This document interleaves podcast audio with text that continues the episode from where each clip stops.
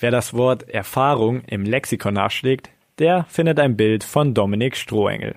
Stronaldo, wie der Stürmer liebevoll von manchen Fans genannt wird, hat von der vierten bis zur ersten Bundesliga alles mitgemacht. Aktuell ist er unter Vertrag bei der Spielvereinigung Unterhaching und kämpft dort gegen den Abstieg. Mit mir hat er über diese schwierige Situation gesprochen und erzählt, wie er als Drittligaspieler auf einmal im Gespräch für die Nationalmannschaft war. Mein Name ist Adam Lehotzky und ihr hört die Sportgondel. Ich kann nur dazu sagen, wenn Sie flotte Sprüche hören wollen, dann müssen Sie nach München gehen.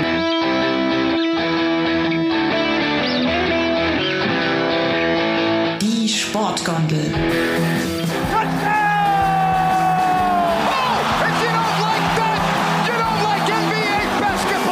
Der Lift für Sportfreunde.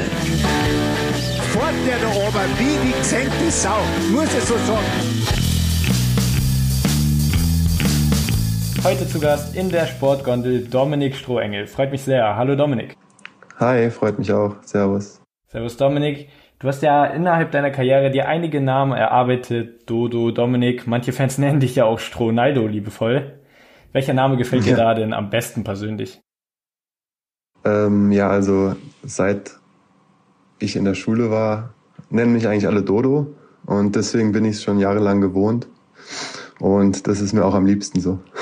Okay, dann werde ich dich heute auch so ansprechen, falls es mal dazu kommen sollte. ja, gerne. Ähm, ich erreiche dich hier an einem sonnigen Sonntag in München. Eigentlich ein schöner Tag, um abzuschalten. Jetzt angesichts eurer Tabellensituation, eurer sportlichen Situation, wie leicht fällt es dir überhaupt abzuschalten an den spielfreien Tagen? Ähm, sehr schwer, ehrlich gesagt. Also man schläft schlechter, man denkt über mehr Sachen nach. Äh, was kann man ändern? Wann, wann klappt es endlich mal wieder mit dem Sieg? Etc. Und ähm, das ist keine einfache Situation. Und äh, ja, deswegen fällt es umso schwerer abzuschalten. Mhm. Was hast du da für Methoden oder Personen in deinem Leben, wie du, die dir dabei helfen, vielleicht den Kopf so ein bisschen freier zu bekommen? Also wenn ich nach Hause komme, ist meine Freundin da und meine Katze, dann ist eigentlich die Welt erstmal wieder in Ordnung und die helfen mir da schon sehr. Und da werden auch andere Themen angesprochen als nur Fußball. Ähm, das macht es mir natürlich ein bisschen leichter. Ähm, aber wenn ich natürlich eine ruhige Minute habe oder eine ruhige Stunde, dann denke ich schon viel über, über uns oder über Unterhaching nach, ja. Okay, ich wäre jetzt auch natürlich lieber wie deine Freundin oder deine Katze, aber wir sind ein Sportpodcast, deshalb muss ich natürlich auch genau. die sportliche Lage ansprechen. Ihr habt ja wirklich extrem harte Zeiten, seit zwölf Spielen ohne Sieg. Jetzt am Freitag auch die Derby-Niederlage. Es ist kein Thema, über das man gerne redet, trotzdem spreche ich es jetzt mal an. Von den Ergebnissen her gab es ja vor allem seit dem Jahreswechsel einen kompletten Einbruch. Du warst dann natürlich ja. hautnah dabei. Wie hast du das selber miterlebt? War das wirklich so eine so kollektive Abwärtsspirale, in die ihr da reingeraten seid? Mm, ich würde sagen, also das sehe ich, sehe ich erstmal nicht so. Ich glaube, wir waren immer, immer dran am Sieg. Wir haben immer ordentlich gespielt. Es war nicht immer verdient, die Niederlage. Also wir hätten auch, wenn es anders läuft, äh, auch mal das ein oder andere Spiel gewinnen müssen. Und ähm, ja, aber wenn du halt mal in so einer Abwehr, Abwärtsspirale drin bist, dann und dann ein Gegentor kriegst im Spiel, dann ist natürlich erstmal so, oh nein, schon wieder. Und äh, bei der jungen Truppe ist es dann auch nicht einfach, sich dann nochmal zu straffen. Aber ich glaube, äh, oder was ich für ein Gefühl habe im Moment, dass jeder für jeden noch kämpft und jeder für jeden noch arbeitet und macht und tut und alles oder alle gewillt sind, ein Spiel zu gewinnen. Und ich glaube, solange die Situation noch herrscht, äh, mache ich mir keine Sorgen, dass da, dass wir da ähm, am Ende überm Strich stehen. Mhm. Trotzdem war es ja schon sehr irritierend, wenn man euren Saisonverlauf angeguckt hat, wie extrem es dann bergab ging in den letzten Wochen. Wie ist es denn dann in der Vorbereitung auf so ein Spiel, wenn man vielleicht schon drei, vier verloren hatte in Folge? Wie ist es dann in der Kabine? Ist da die Stimmung ein bisschen anders? Wie redet ihr da miteinander? Äh, also grundsätzlich versuchen wir die Stimmung immer positiv zu halten und, und aufrecht und äh, auch hier und da mal gute Laune reinzubringen. Kurz vorm Spiel oder am Spieltag ist natürlich äh, die Stimmung konzentriert und ein bisschen angespannt. Aber wie gesagt, wir wissen, dass wir eigentlich mit jedem Gegner mithalten können, kämpferisch und spielerisch und dass wir nah dran sind. Und wir wissen auch, dass, dass wir, äh, ja, oder dass der nächste Sieg äh, nicht weit entfernt ist, wahrscheinlich schon am Sonntag oder hoffentlich schon am Sonntag. Hm, gegen Halle dann. Ja, genau. Mhm. Bei euch ist es ja gerade offensiv so ein bisschen problematisch. Ihr verliert die Spiele ja meistens nur mit einem Tor Abstand. Du ja. bist dann natürlich jetzt hautnah dabei als der Stürmer vorne drin. Ja. Wie erklärst du dir das, dass ihr gerade euch so schwer tut, Tore zu schießen, gerade wenn ihr mal hinten liegt? Ja, gut, das ist natürlich auch der dritten Liga geschuldet. Ich glaube, wenn man da erstmal in Rückstand gerät, ist es sehr, sehr schwer, da noch ein Spiel zu drehen. Deswegen muss es eigentlich unser Ziel sein, erstmal die Null lange zu halten in der Situation und hinten dicht zu machen, weil eigentlich ein Tor schießt du immer in der Liga. Und wenn du dann in Führung gehst, glaube ich, äh, da fällt auch vieles, vieles leichter und äh, auch eine Menge Druck dann ab und äh, ja, dann entwickelt sich so ein Spiel ganz anders. Mhm. Du persönlich hast ja in dieser Saison nicht immer von Anfang an gespielt, hattest mit Hasenhüttel eine Zeit lang auch einen Stürmer, der vielleicht so ein bisschen vor dir gesetzt war. Jetzt ist der verletzt, mhm. du hast viel Einsatzzeit, trotzdem erst drei Tore, zwei davon elf Meter. Wie zufrieden bist du persönlich mit deiner Leistung dieses Jahr? Ähm, nicht, nicht sehr zufrieden, also es könnte auf jeden Fall besser sein. Aber ich hau mich rein da vorne, ich mache, ich kämpfe und tu wirklich alles äh, bereite mich auch gut vor, habe mich auch in der Vorbereitung gut vorbereitet auf die neue Saison und ähm, natürlich ist man nicht zufrieden, wenn da nur drei Tore unterm Strich stehen, aber ich hoffe, da kommen noch ein paar dazu und ich kann der Mannschaft weiterhelfen. Mhm. Du hast die Vorbereitung angesprochen. Du bist jetzt jemand, du hast eine lange Karriere hinter dir, du hattest schon solche Phasen. Wie ja. gehst du denn damit um, wenn mal fünf bis zehn Spiele mal kein Tor von dir kommt, wenn du dich schwerer tust? Stellst du dann dein Training um? Was ist dann eher mental oder ist es dann eher was Sportliches, an dem du arbeitest? Ähm, ja, da gibt's verschiedene Sachen. Also erstmal versuche ich wieder die einfachen Dinge richtig zu machen, als die, als die schweren Dinge falsch, sagen wir mal so. Und äh, ja, nicht lange überlegen vom Tor, mm, einfach dahin schießen, wo Platz ist und dann äh, früher oder später, ich glaube, jeder Stürmer weiß das, wenn man dann, wenn der Knoten mal platzt, dann äh, fallen einem auch wieder die Bälle vor die Füße und äh, dann wird es auch wieder einfacher mit Tore schießen. Aber grundsätzlich darf man sich da nicht so viel Sorgen machen und Gedanken, sondern immer positiv sein und immer bereit sein, vor allem äh, auf das nächste Spiel oder auf den nächsten Ball oder auf die nächste Flanke. Und dann, äh, wie gesagt, dahin schießen, wo Platz ist und dann ist auch meistens im Tor. Würdest du sagen, du bist da einer, der da mental stark ist und gut abhaken kann, wenn mal eine schlechte Phase läuft und in jedem Spiel einfach wieder neu starten kann von null? Ja, auf jeden Fall. Also dafür bin ich schon auch zu lange dabei. Das weiß ich schon gut einzuschätzen. Klar ist man hm, nach dem Spiel äh, oder unter der Woche dann natürlich enttäuscht, wenn es nicht klappt, wie man sich vorgestellt hat. Aber das ist ganz normal in dem, in dem Sport, in dem Geschäft. Und äh, wie gesagt, es kommen auch wieder andere Zeiten. Du hast ja vorhin schon angesprochen, Haching ist ja auch dafür bekannt, viele junge Spieler zu haben. Manche von ja. denen sind ja jetzt das erste Mal in ihrer Karriere so richtig in dieser Situation, wo es auch ähm, ernst gegen den Abstieg geht. Kriegst du da mit, dass manche deiner Mitspieler das so ein bisschen mehr mitnehmen, die da im Kopf dann vielleicht eine größere Blockade haben als du? Ja klar, es gibt immer Spieler, die machen sich da äh, mehr Gedanken und zerbrechen sich den Kopf. Aber ich glaube, äh, was ich schon auch am Anfang gesagt habe, jedes Spiel ist so eng und wir müssen einfach dann glauben, dass wir auch dann mal so, oder dass so ein Spiel auch mal auf unsere Seite kippt, äh, durch ein paar Kleinigkeiten, durch Schiedsrichterentscheidungen, durch mal so ein glückliches Tor. Äh, und da müssen wir das Glück eben auch erzwingen und auf unsere Seite ziehen. Was für eine Rolle nimmst du dann da ein in der Mannschaft, gerade in der Kabine auf dem Platz? Wie sprichst du dann mit deinen jüngeren Mitspielern vielleicht auch? Was, was versuchst du denen dann mitzugeben? Äh, ja, also ich bin nicht so der lauteste Spieler in der Kabine, äh, versucht dann eher äh, ja, unter vier Augen Probleme zu lösen oder zu helfen und schrei da nicht auf dem Platz rum großartig, sondern wenn jemand was, was Fragen hat oder was möchte, dann, dann äh, gehen wir kurz zur Seite und, und besprechen das äh, im ruhigen und im stillen Kämmerchen. Und dann klappt das auch meistens gut und damit bin ich auch bis jetzt gut gefahren. Und ich glaube, die jungen Spieler brauchen das und brauchen auch diese positive Unterstützung. Und die ziehen da auch alle voll mit und man muss wirklich sagen, also daran, daran scheitert es nicht. Ja klar, die Erfahrung dafür hast du ja natürlich auch.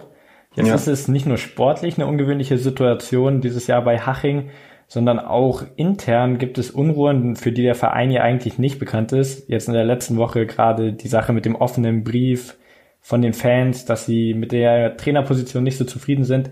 Kannst du mhm. sowas komplett ausblenden? Wie sehr trifft das dich und die Mannschaft? Also wir haben, glaube ich, als Mannschaft im Moment äh, andere, andere Probleme.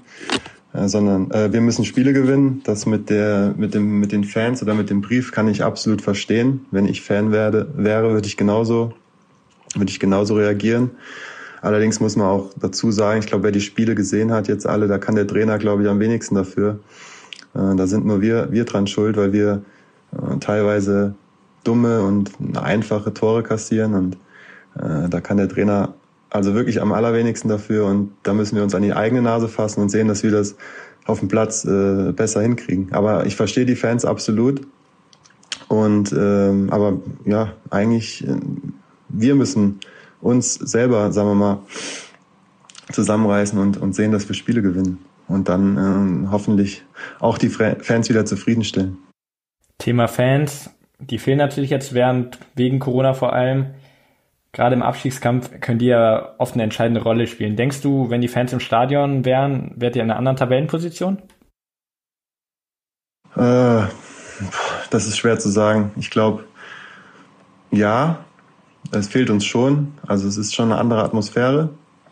Und äh, es ist, ja, es ist komisch gewesen, aber mittlerweile hat man sich auch damit abgefunden, glaube ich. Es war jetzt lang genug und äh, wir müssen, glaube ich, damit umgehen und dafür müssen wir alle Profis sein und sind auch Profis genug, um, um, um da die Spiele auch ohne die Fans zu gewinnen.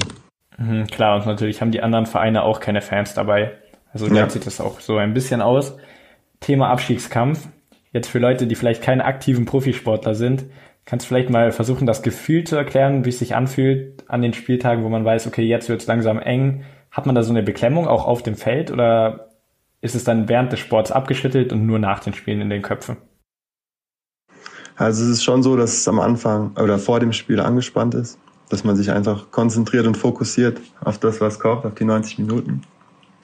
Im Spiel, äh, also bei mir ist es zumindest so, ich weiß nicht, wie es bei anderen ist, schaltet man das eigentlich komplett aus, konzentriert sich dann nur auf, auf das Spiel und auf, auf die einzelnen Situationen.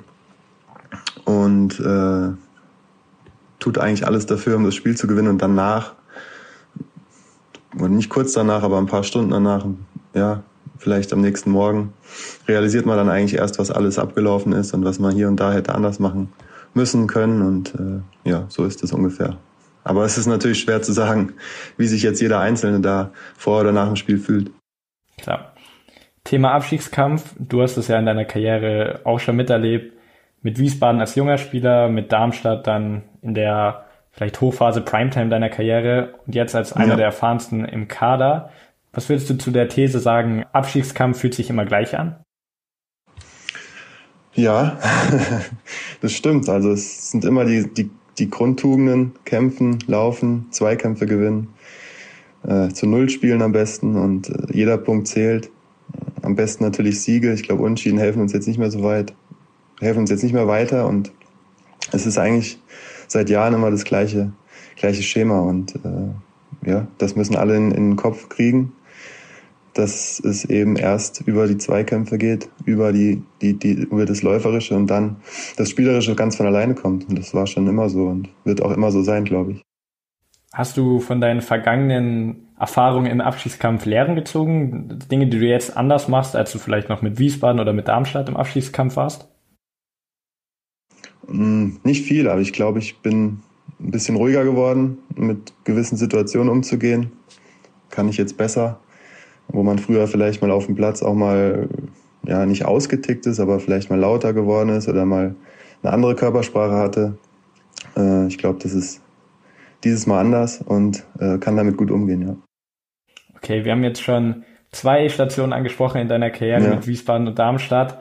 Und da wollen wir jetzt auch ein bisschen hin zu deiner Karriere, die ja wirklich erzählenswert ist, wo einiges passiert ist, also ein bisschen weg von deiner aktuellen sportlichen Krise hin zu den vielleicht bisschen angenehmeren Tagen.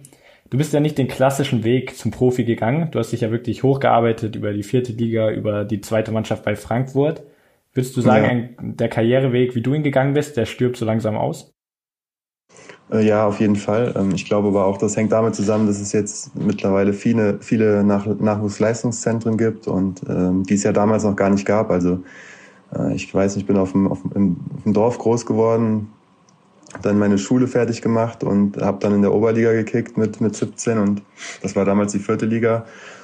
Und äh, ja, da kamen eben noch Scouts ja, von, von größeren Vereinen auf dem Platz, auf dem Dorfplatz und haben dann eben zugeschaut. Und da hat mich kein, kein, kein Trainer oder kein, kein Scout in irgendein NLZ gezogen, um da irgendwie eine großartige Ausbildung zu machen. Ich glaube, heute wird man schon während der Schule oder ja, wird man schon in die NLZs geschickt und äh, macht dann schon die ganzen Jugendausbildung durch und äh, kommt dann automatisch schon in diesen oder schnuppert schon ein bisschen rein in die, in die, in die, in den Profisport, in den Profifußball und das war damals noch nicht so.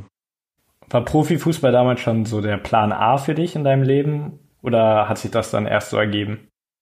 Nee, das war schon der Plan A, seit ich, seit ich laufen kann, seit ich denken kann, äh, seit ich kicken kann. wollte ich das schon immer machen. Ich war damals auch oft in, in Stadien, in, in zweite Liga, erste Liga. Bin mit meinem Vater rumgefahren und äh, wollte da unten auch mal auf dem Platz stehen, ja. Wenn du sagst, du warst in Stadien, was deine Lieblingsmannschaft? Was war dein Herzensverein als Jugendlicher, als Kind? Äh, Dortmund. also oft in, in Dortmund, in Frankfurt war ich auch oft. Hab dann ja auch da gespielt. Und ja, das sind immer noch meine, ja, was heißt Lieblingsvereine. Ich bin jetzt kein Fan, aber ich sympathisiere die beiden Vereine, sagen wir mal so. Wie ist das dann, als wenn man Profi wird und auf einmal spielt man mit Darmstadt vielleicht gegen Dortmund oder gegen Frankfurt? Ist es dann ein komisches Gefühl? Schaltet man das dann komplett ab oder hat man da irgendwie immer noch so ein kleines bisschen Sympathie während dem Spiel? Nee, das schaltet man komplett aus. Also das ist, da äh, zählt es dann nur, das Spiel zu gewinnen und, und äh, ja, Punkte zu holen. Und da, da denkt man nicht mehr dran, oh, ich war ja mal Fan von denen und jetzt spiele ich gegen die. Du hast ja angesprochen, bei Frankfurt hast du gespielt, hast du auch dein Bundesliga-Debüt gegeben. Ja. Mm, was war denn, kannst du dich noch genau erinnern an dem Moment, wo du das erstmal so richtig gemerkt hast, okay, Profifußball, das könnte klappen? Äh, ja, ich glaube nach der, Ein also in der Einwechslung damals gegen Hannover war, glaube ich, ja, gegen Hannover das erste, das Heimspiel mit Frankfurt. Ähm, ich glaube, da habe ich gemerkt, okay, jetzt, ich war ja schon oft im Kader auch, äh, die halbe Saison lang und bin dann auch endlich mal eingewechselt worden und da habe ich dann gemerkt, okay, jetzt bist du drin in diesem, in diesem Haifischbecken, in diesem Pool und äh, jetzt willst du auch drin bleiben und kommst auch nicht mehr so schnell raus, ja. Haifischbecken erste Liga wurde dann ja erstmal nicht deine Heimat, sag ich mal. Du hast ja dann ja. doch noch ein paar andere Stationen. Du hast ja von der vierten bis zur ersten Liga wirklich alles ausprobiert. Was würdest ja. du denn sagen, war sportlich gesehen so der größte Sprung für dich?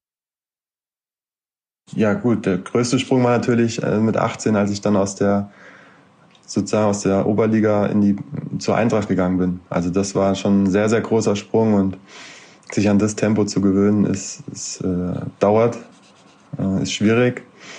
Und deswegen war es auch gut, dass ich dann nochmal den Schritt zurück gemacht habe, dann nach Wiesbaden in die zweite Liga, um da nochmal äh, ja, Zweitliga-Luft zu schnuppern, sagen wir mal so. Und ja, das ist dann, das fällt dann einfacher. Also von 0 auf 100 ist sehr, sehr schwer.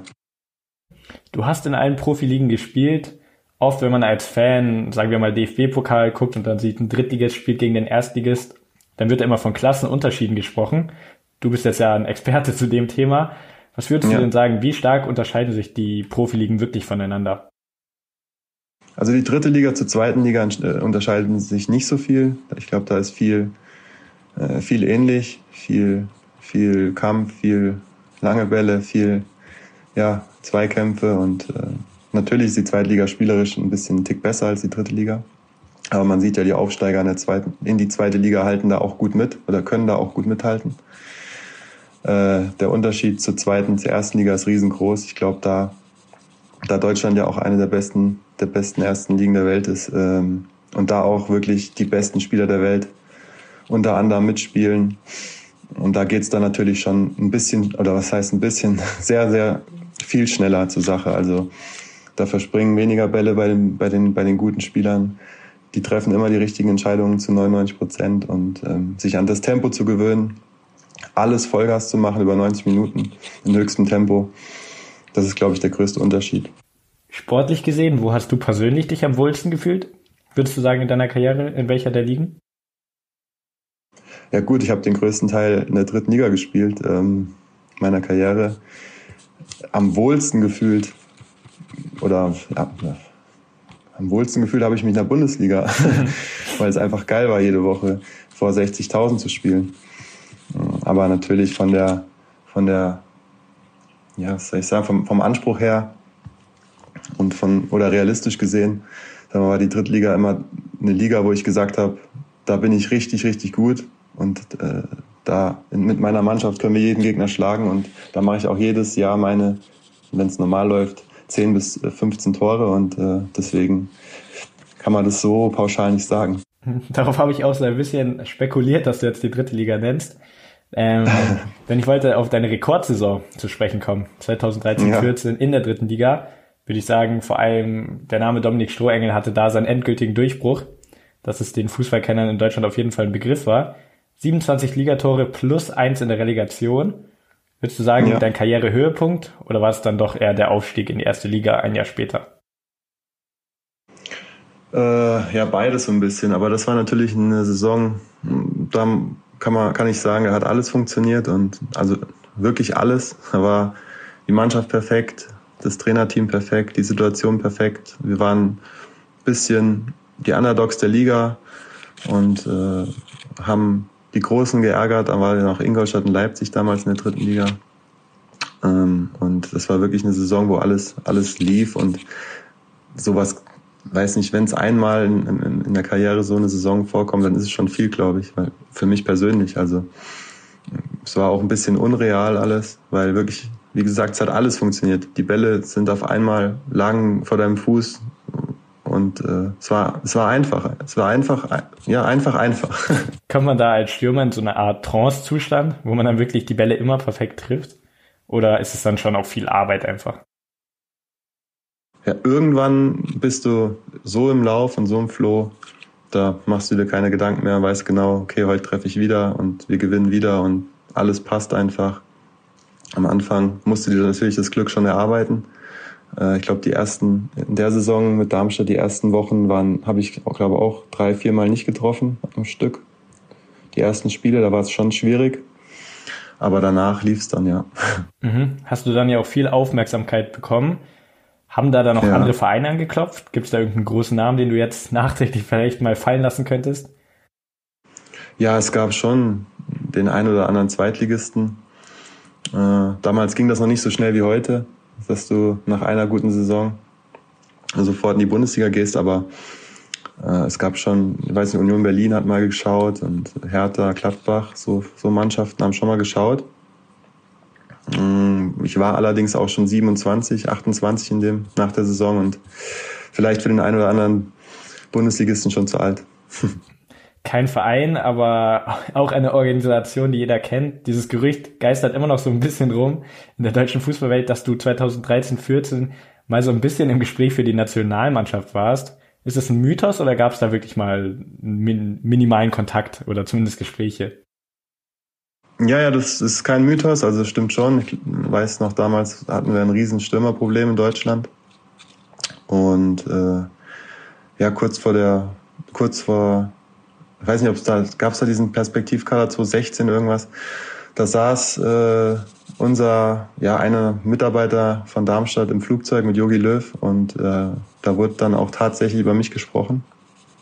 Und was, aber es gab jetzt keinen persönlichen Anruf oder so. Ich glaube, das Thema hat sich dann auch innerhalb von wenigen Wochen oder Monaten dann erledigt. Ähm, da wurde dann adäquater Ersatz gefunden, aber es gab mal auch das Thema Strohhängen Nationalmannschaft, ja. Ist das etwas, äh, dem du nachweinst im Nachhinein oder ist es dann doch eher so eine schöne Anekdote, dass man da mal im Gespräch war? Da, das ist eine schöne Anekdote. Ich glaube, äh, ich weiß, also das, das kann ich mir auch selbst gut genug einschätzen, um zu sagen, das wäre ein bisschen zu viel gewesen. Zu viel des Guten äh, als damals noch Drittligaspieler da äh, Nationalmannschaft spielen zu können. Ähm, aber es war, ja, es war schön. Okay, schön zu wissen, dass es nicht nur ein Mythos war, weil die Geschichte hat mir wirklich ja. gefallen. Mm, Thema Dinge, die man, denen man nach, nachweint. Bundesliga Tore. Ja. als Stürmer, ich will es nicht ansprechen, ich weiß nicht, ob ich da eine Wunde steche, aber da steht ja eine Null. Ist das etwas, ja. was du vielleicht so ein bisschen bereust, dass du in der Bundesliga nicht einmal den Ball über die Linie gedrückt hast irgendwie? Ja, absolut. Also das ist echt schade und ärgert mich auch tierisch. Aber gut, so ist es nun mal. Ich meine, mm, Pech gehabt, kann man sagen. Ich, weiß noch, da gab es ein äh, Heim, Heimspiel gegen Mainz, es stand 2-2 oder ich glaube 3-2 für Mainz oder 2-2 und wir kriegen einen Elfmeter und Sandro Wagner nimmt sich den Ball und, und schießt, haut ihn drüber in der 90. Minute. Und ich war eigentlich als Elfmeterschütze eingeteilt.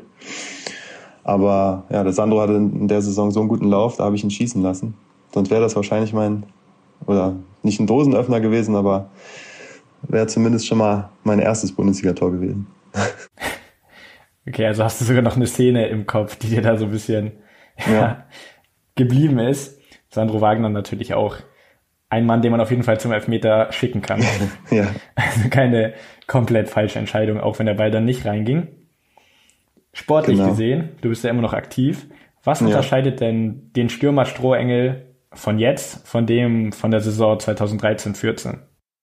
Ähm, ich bin nicht mehr so schnell wie damals, aber ich bin körperlich immer noch im, sehr, sehr guten Zustand. Ähm, ja, ich bin, glaube ich, durch die Erfahrung auch ruhiger geworden vorm Tor, ähm, abgeklärter, kann verschiedene Situationen besser einschätzen als damals. Ähm, ja, ich glaube, das sind so die größten Unterschiede. Das ist ja auch so ein bisschen Thema bei Stürmern, wenn die ein bisschen älter werden. Prominentestes Beispiel ist da vielleicht Cristiano Ronaldo, der ist ja immer noch sehr schnell, aber der hat ja zumindest auch ja. vom Flügelspieler zum Zentralen gewechselt und sein Spiel auf jeden Fall angepasst ein bisschen auf mehr Kopfbälle, ja, genau. mehr Stellungsspiel. Hast du das eher unterbewusst gemacht oder hast du da wirklich gezielt irgendwann gesagt, okay, ich versuche jetzt an den Bereichen meines Spiels zu arbeiten, weil ich eben weiß, okay, Tempo fehlt mir vielleicht ein bisschen, dafür mache ich jetzt das anders? Ja, auf jeden Fall. Also das ist ja auch, glaube ich, das Normalste äh, auf der Welt in dem Geschäft, dass du dann nicht mehr so, so schnell bist wie, wie, wie noch vor neun Jahren. Und ähm, dann versuchst du natürlich, wie gesagt, dann dich auf diese Situation, wo du dann wirklich da sein musst, in, in, im Strafraum, in der Box, dann eben da drauf zu fokussieren und die wenigen Chancen zu nutzen, ja. Mhm. Also die Rekordsaison 2013-14 haben wir jetzt behandelt, 27 Ligatore. Wirklich erstaunlich. Du hattest ja danach auch noch andere Stationen, bei Karlsruhe zum Beispiel. Nicht immer hat alles so perfekt geklappt wie in diesem Jahr. Gibt es bei dir irgendwas nachträglich, was du vielleicht anders gemacht hättest oder was du vielleicht doch bereust? Irgendeinen Wechsel oder ja, irgendeine Aktion, irgendwas, mit dem du nachträglich nicht so zufrieden bist? Nee, also das wurde ich auch schon oft gefragt. Ähm, es war wirklich alles, zwar nicht immer, lief alles nicht, im, nicht immer rund, aber im Großen und Ganzen immer in den Mannschaften, wo ich war, ich glaube, habe ich mich wohlgefühlt, die, die Verantwortlichen waren zufrieden. Vielleicht auch zwar nicht immer sportlich, aber menschlich absolut. Und von daher bereue ich da natürlich nichts. Hm. Das ist natürlich schön sagen zu können, nach so einer ja. langen Karriere. Thema menschliche Ebene. Sportlich bist du also zufrieden, menschlich gesehen. Wenn du, sagen wir mal, du dürftest deinem 18-jährigen Ich, der damals noch beim SC Wald Gürmis, wenn ich das richtig nachgelesen ja, habe, genau. äh, gespielt hat, du dürftest deinem 18-jährigen Ich einen Tipp geben, einen Hinweis, was würdest du ihm sagen? Mm, jedes Spiel Vollgas geben. Also wirklich bis es nicht mehr geht. Äh, weil ja, es ist einfach, weil es geht schnell. Es geht schnell nach oben, es geht schnell nach unten. Und es gibt viele, viele Millionen Fußballer in Deutschland. Und da kann man schnell ersetzt werden und wird auch schnell ersetzt. Und deswegen immer, immer Vollgas geben. Mhm. Du redest jetzt, oder wir reden jetzt von deinem 18-jährigen Ich. Um dich herum in deiner Mannschaft hast du ja viele Spieler, die noch in diesem Alter sind. Das mhm. sind noch jüngere. Finn Seidel hat ja Schlagzeilen jetzt gemacht als jüngster Drittligaspieler aller Zeiten. Jahrgang ja. 2004. Da interessiert mich schon, in dem Jahr, wo er geboren ist, warst du ja schon dabei, an deiner Profikarriere zu arbeiten. Was ja. ist das dann für eine Beziehung? Kommst du gut klar mit den jungen Leuten? Ja, auf jeden Fall. Also, ähm, ich glaube, die können mir, oder wir reden über ganz normale Sachen, was halt die Jungen so machen. Ich bin ja auch jetzt nicht 50. Äh, und äh, ja, wir unterhalten uns ganz normal. Und wie gesagt, wenn, wenn Hilfe gebraucht wird, helfe ich, wo ich helfen kann. Und das ist eine, eine echt coole und ja, eine, eine coole Beziehung halt, ja. Mhm. Siehst du dich da auch so ein bisschen in der Mentorrolle, dass du da vielleicht gezielt versuchst, auf die so ein bisschen zu wirken, ein bisschen was von deiner Erfahrung mitzugeben? Ja, muss ich ja auch. Also ich meine, gerade wenn dann Spieler auf meiner Position oder junge Spieler auf meiner Position sind oder auf, auf einer ähnlichen Position, ähm, kann ich da natürlich schon helfen. Und die Jungs hören zu, die ziehen voll mit und es macht schon Spaß auch, ja. Mhm. Die Jungs sind ein bisschen jünger, du hast aber auch angesprochen, 50 bist du noch nicht. ähm, und wenn man die spielen sieht, sieht man ja auch, da ist auf jeden Fall noch Potenzial drin für ein, zwei Jahre. Danke. Trotzdem, Danke. Ja. wenn man auf deinen Vertrag guckt, dann weiß man, der läuft aus nach diesem Ja. Jahr. Ja. Thema Karriereende, ist das schon ein Thema für dich? Nein, oder? nein, nein, absolut nicht. Ähm, dafür bin ich noch viel zu fit. Ich war noch nie verletzt, äh, Gott sei Dank in der Karriere. Also nicht richtig verletzt, schwerwiegend. Und ähm, ja, sonst wird es auch nicht gehen so lange. Und äh, ich mache auf jeden Fall noch weiter. Okay, wir zeichnen jetzt mal so ein kleines Horrorszenario. Bei Ja, euch steht am Ende der Abstieg. Und da musst du überlegen, geht's bei Haching weiter, geht's in der dritten Liga weiter? Da überhaupt schon Gedanken dran verschwendet oder bist du mit dem Kopf voll bei der Aufgabe gerade? Mm, also ich mache mir darüber noch oder wenig Gedanken, sagen wir mal so. Natürlich äh, gibt's hier und da mal den einen oder anderen Gedanken, wie es weitergeht, aber äh, erstmal konzentriere ich mich oder konzentrieren wir uns, glaube ich, alle hier auf die Aufgabe Haching, Klassenerhalt. Und dann wird sich zeigen, äh, wie es weitergeht. Äh, Gespräche werden sowieso wahrscheinlich vor Saisonende nicht stattfinden, weil der Verein schwer planen kann. Ich kann mir schon vorstellen, noch ein Jahr dran zu hängen hier. Es gibt allerdings auch schon Anfragen von anderen Vereinen, aber die habe ich natürlich alle erstmal zurückgestellt, um mich eben auf die Aufgabe hier zu konzentrieren. Ja. Könntest du dir auch vorstellen, ein Jahr in der Regionalliga dran zu hängen oder nur bei Klassenerhalt? Äh, also vorstellen auf jeden Fall, weil weil es hier ein, weil es einfach ein toller professioneller Verein ist und äh, sehr sehr gut geführt. Und würde dann auch helfen, wieder aufzusteigen oder den Wiederaufstieg zu schaffen, natürlich. Aber wie gesagt, äh, das wäre das absolute Horrorszenario und da habe ich noch oder erst wenig Gedanken dran verschwendet. Schön zu hören auf jeden Fall, dass wir Dominik Strohengel noch so ein bisschen erleben werden im Profifußball. Hattest du, du hast ja gesagt, du hattest schon immer Profifußball als den Berufswunsch Nummer eins. Gab es jeden Plan B, einen direkten Beruf? Dadurch, dass das damals alles ziemlich schnell ging, aus der Schule direkt Angebot von Frankfurt umgezogen, hatte man dann, also das war, hat sich ein bisschen überlappt und hatte man dann eigentlich wenig Zeit, über Ausbildung nachzudenken. Und deswegen habe ich gesagt, okay, ich ziehe das jetzt durch, ich wechsle jetzt nach Frankfurt und mache da mein Ding. Wie hat sich das jetzt entwickelt im Laufe der Zeit? Karriereende nächstes Jahr noch nicht, das hast du ja uns schon mal bestätigt. Trotzdem, Ja. irgendwann wird es kommen. Ich habe gelesen, du hast darüber geredet, dass du gerne mal Trainer werden würdest. Stimmt das? Ist das der konkrete Plan für danach?